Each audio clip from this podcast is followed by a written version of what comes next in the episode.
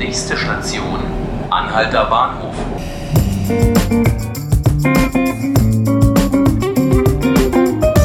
Hallo liebe Zuhörerinnen und Zuhörer, hallo Berlin. Mein Name ist Nanke Garrels und Sie hören den Podcast 5 Minuten Berlin. Schön, dass Sie uns zuhören.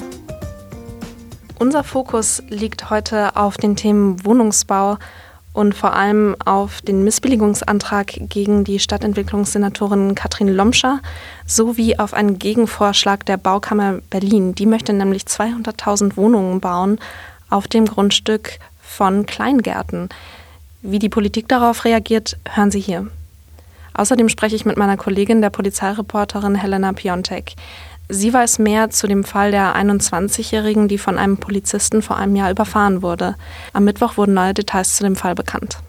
Die Alternative für Deutschland verklagt die Stadt Münster. Die Stadt hatte während des Neujahrsempfangs der AfD am 10. Februar 2017 im historischen Rathaus die übliche Außenbeleuchtung für ein einheitliches Stadtbild ausgeschaltet. Ausgegangen war der Protest von den Kaufleuten am Prinzipalmarkt. Die Händler hatten die Beleuchtung an ihren Geschäften abgeschaltet und Europafahnen an den Giebeln gehisst. Der AfD-Kreisverband will jetzt klären lassen, ob das Vorgehen der Stadt rechtswidrig war. Die CDU-Fraktion im Abgeordnetenhaus plant einen Missbilligungsantrag gegen Stadtentwicklungssenatorin Katrin Lomscher von der Linken.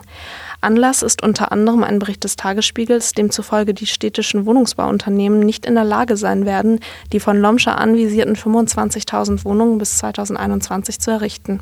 Stattdessen könnten sie allenfalls 24.032 Wohnungen bis Ende der Legislatur fertigstellen. Knapp 1000 Wohnungen weniger als Lomscher vor nicht einmal einer Woche versprochen hatte. Einen Vorschlag zur Lösung des Wohnungsproblems machte derweil die Baukammer Berlin. Sie schlug vor, ein Fünftel der Kleingartenflächen mit Wohnungen zu bebauen. Das wären 580 Hektar und es könnten 200.000 neue Wohnungen gebaut werden, geht man nach den Plänen der Baukammer. Dieser Vorschlag stößt bisher allerdings auf wenig Unterstützung. Katalin Genburg von der Linken wies den Vorschlag entschlossen zurück.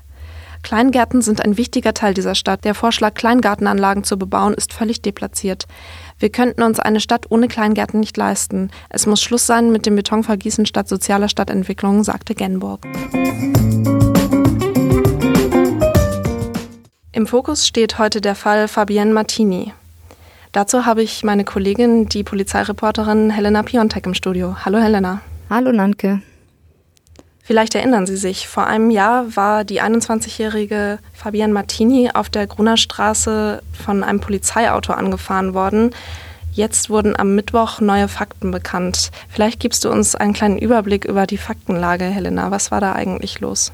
Rund ein Jahr nach dem Unfall war eigentlich nur bekannt, dass am 29. Januar gegen Mittag ein Polizeiwagen, der gerade im Einsatz war, der mit Blaulicht ziemlich schnell gefahren ist in der Nähe vom Alexanderplatz, eine Frau gerammt hat in ihrem Auto, die gerade einparken wollte. Drin saß die 21-jährige Fabienne, die durch den Aufprall des Polizeiwagens sofort tot war.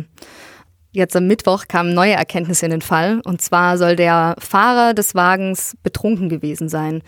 Also bislang ist bekannt, dass ähm, nach, nach dem Unfall wurde er verletzt ins Krankenhaus transportiert, in die Charité. Dort wurde ihm aus medizinischen Gründen Blut abgenommen und in dem Blut befanden, konnte man feststellen, äh, dass ein Promille Alkohol im Blut war. Jetzt laufen die Ermittlungen schon seit einem Jahr und es gab aber nicht wirklich neue Erkenntnisse zwischendurch. Wie kam denn jetzt diese Information, dass der Fahrer offenbar dann doch relativ stark alkoholisiert war, an die Öffentlichkeit? Hat die Staatsanwaltschaft das verlauten lassen oder wie kam es dazu überhaupt? Nee, also der Bericht, dass der, dass der Fahrer womöglich betrunken war, der kam durch einen Bericht der Morgenpost ans Licht und äh, sowohl die Staatsanwaltschaft als auch die Polizei haben davor keine Meldung dazu gemacht, obwohl die Akten oder die Erkenntnis war bei der Staatsanwaltschaft schon vorige Woche vorhanden. Da hatten sie nämlich die Patientenakte des, des Fahrers bei der Charité beschlagnahmt. Und was wissen wir genau über die Alkoholisierung dieses äh, Polizisten? Also wissen wir, ob der vorher oder vielleicht nach dem Unfall getrunken hat, um über den Schock hinwegzukommen? Steht das schon fest? Ja, also in diesem Fall ähm, sind viele Fragen noch offen und das ist eine, die ganz drängend ist. Also hat der Polizist vor der Fahrt schon getrunken? Ist er betrunken Auto gefahren oder hat er danach vielleicht um den Schock zu überwinden, dass er gerade eine Person getötet hat, ähm, Alkohol konsumiert. Man muss dazu aber sagen, ein Promille, äh, die wahrscheinlich circa eine Stunde nach, der, nach dem Tathergang ähm, von ihm abgenommen. Also das Blut wurde circa eine Stunde danach von ihm abgenommen. Ähm, das baut sich gar nicht mal so schnell auf. Also der Alkohol muss ja auch irgendwie verdaut werden und man kann das so ein bisschen runterrechnen. Also ein ähm, Promille Alkohol, das sind ungefähr vier Bier oder 250 Milliliter Schnaps. Also das muss schon eine ganze Menge sein, die er dann im besten Fall, sag ich mal, äh, nach, dem, nach dem Unfall erst zu sich genommen hat. Also das ist wirklich noch nicht geklärt und genauso ist die Frage, äh, in einem Polizeiwagen sitzen immer mindestens zwei Polizisten drin. Ähm, warum hat der Mitfahrer, wenn er das gemerkt hätte, dass er schon äh, betrunken gewesen ist, ähm, warum hat er die Mitfahrt nicht verweigert und damit den Einsatz unmöglich gemacht? Also es sind wirklich noch einige Fragen offen und ähm, das wird auch eine äh, ganz zentrale Frage dann beim Gerichtsverfahren sein. Also wenn ich betrunken Auto fahre, dann ist es ein, eine gefährliche Verletzung des Straßenverkehrs. Ähm, und wenn ich einfach nur, sag ich mal, äh, wenn ich nüchtern Auto fahre und einen, einen so schwerwiegenden Unfall verursache, dann ist das einfach nur fahrlässige Tötung. Also das sind mhm. zwei verschiedene Strafbestände, die jeweils mit circa, also mit bis zu fünf Jahren äh, Haft auch geahndet werden können. Mhm. Also ganz viele Detailfragen, die dann auch noch wichtig sind, müssen da geklärt werden. Die Polizeipräsidentin hat ja sich auch schon geäußert dazu und eine lückenlose Aufklärung versprochen, auch ähm, sich mit dem Problem Alkohol im Dienst zu beschäftigen. Was versprichst du dir davon? Ja, ähm, ich weiß nicht, ob, ich mal, ob man sich davon so viel versprechen kann. Also, dass jetzt ein Disziplinarverfahren gegen den Mann eingeleitet wird, finde ich, ist das Mindeste, was man in der Situation erwarten kann. Ähm, das Disziplinarverfahren wird übrigens erst eingeleitet, wenn der Mann verurteilt ist. Also aktuell passiert da wahrscheinlich relativ wenig.